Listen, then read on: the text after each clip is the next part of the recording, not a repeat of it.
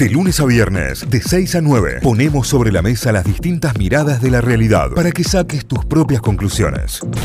Nos metemos en la primera nota del día. Eh, vamos a hablar sobre la ley de biocombustibles, porque recordemos que lo, habíamos planteado ya hace un par de meses cuando esto se empezaba a tratar y había eh, que pensar en una prórroga, ¿no? Y había que pensar en una ley que prorrogue la, la ley actual, la ley que eh, promueve de alguna manera la producción de biocombustibles. Bueno, eh, como no se llegó a un acuerdo ni se llegó a un acuerdo por una nueva ley, lo que hizo el gobierno nacional fue prorrogar por dos meses, o sea, por 60 días, la actual ley de biocombustibles hasta el próximo 12 de julio, teniendo en cuenta que en este plazo se deberá obviamente debatir eh, para llegar a un nuevo acuerdo y una nueva ley. Lo tenemos en línea para charlar ahora con nosotros sobre el tema. El ministro de Servicios Públicos de la provincia de Córdoba, Fabián López, está con nosotros. Buen día, ministro. Bienvenido Notify. Aquí Cayo, Euge y Santi. ¿Cómo va?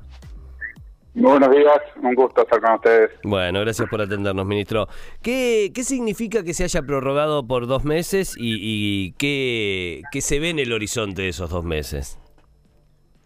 Y la primera reflexión es que eh, terminó primando el, el poderoso lobby petrolero por sobre el voto unánime que que el Senado de la Nación le dio una prórroga por cuatro años en octubre.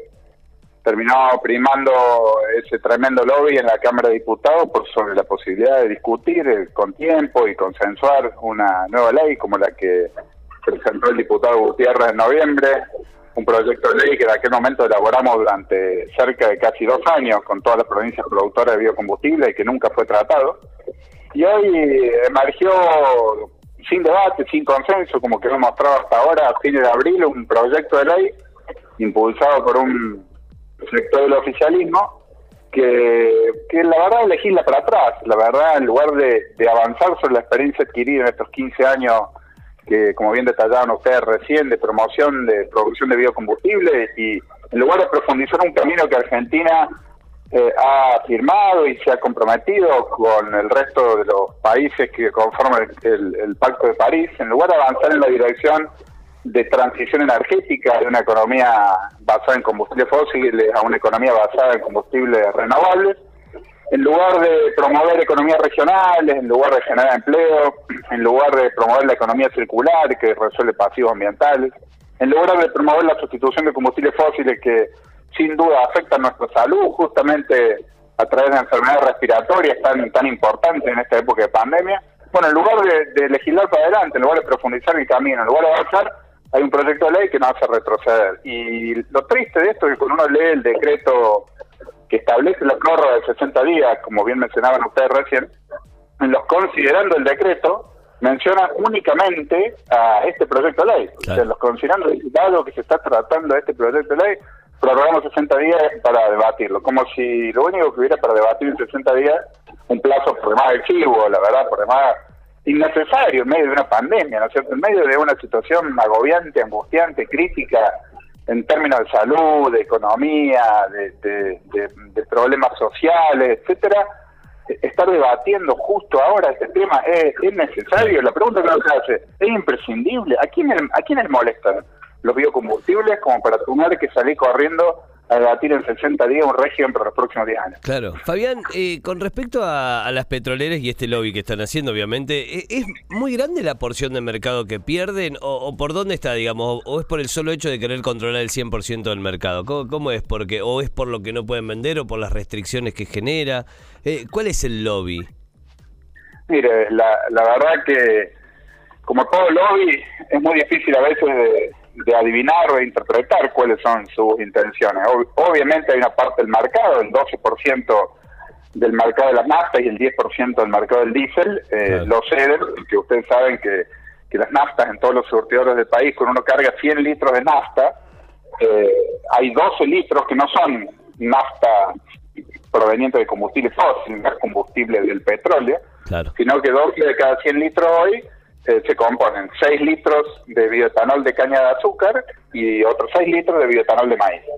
Y lo mismo pasa con el diésel, o algo similar pasa con el diésel, ¿no es cierto? En lugar de cargar 100 litros de diésel, cuando uno va a un surtidor de nuestro país, carga 90 litros de diésel y 100 10 litros de eh, lo que se conoce como biodiesel, que hoy mayoritariamente se produce a partir del aceite de soja. Entonces, ese mercado, unido a, otras opiniones que han salido, que yo ni siquiera me animo, la verdad, a darle crédito porque entiendo que, debe ser una confusión periodística cuando algunos plantean que al procesar e industrializar el maíz y la soja dejamos de tener saldos exportables con los dólares que necesita Argentina. La verdad yo no puedo creer que alguien esté mirando a, nuestro país buscando reprimarizar nuestra producción en lugar de agregarle valor a, toda nuestra materia prima y entonces pensar que mejor exportar maíz, soja en grano que, que industrializarlo dando empleo y agregando de valor, ¿no? Claro. Creería que esto no es el, el, el, argumento, pero la verdad los lobbies se mueven así. Y, y, la verdad no hemos tenido, yo le comentaba a un colega suyo,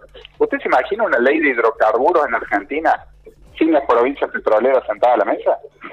Claro. Sería imposible, sería imposible. Bueno, nosotros no hemos sido convocados ni como provincia, ni como integrantes del Consejo Federal de Energía, a que este tema tan importante sea debatido, lo cual cuando uno no debate, cuando uno no le muestran las, la, información, no le muestran los argumentos, no le muestran cuáles son los objetivos detrás de esta política, y uno uno termina sospechando que, que no hay otra cosa sino un lobby por detrás, ¿no? Tristemente, tristemente. Sí, no, no, iba a decir, si recién se enganchan, estamos en diálogo con el ministro de Servicios Públicos, Fabián López. Fabián, con respecto a, la ley de promoción, eh, estamos hablando de, bueno, esta, la, que se prorroga es una ley de promoción de la producción del biocombustible que contempla ciertos beneficios para el sector para que comience puntualmente a fomentarse la, producción de este biocombustible. De lo que se agarran en este caso eh, para presentar una nueva ley o para romper esta prórroga es eh, el hecho de que, bueno, ya se ha promocionado durante mucho tiempo y ya debería volar sola, digamos. Es como sacarle las rueditas de alguna forma para que vaya y, se encamine sola. ¿Es así como lo plantea o es necesario por lo menos un tiempo más de, la promoción y del fomento? Mire, la verdad que esa es otra falacia, porque si fuese ese el objetivo, lo que deberían proponer es como nosotros propusimos en el borrador que le damos, elevar el corte, o sea, elevar la cantidad de combustible dentro del combustible fósil y dejar que compitan en un libre mercado dentro de, los combustibles argentinos, como se hace en muchos lugares del mundo. A ver, eh, acá atrás de todo esto hay muchas mentiras, muchas falacias, muchos intereses. Yo, le hago a usted una sola pregunta. Sí. ¿Es, ¿Es lógico que nosotros en Córdoba, en Argentina, fabriquemos autos flex, autos que permiten tener cerca de un 30 o 40% de bioetanol mezclado con combustible fósil y lo exportemos a Brasil para que allá lo usen y no lo tengamos homologado acá.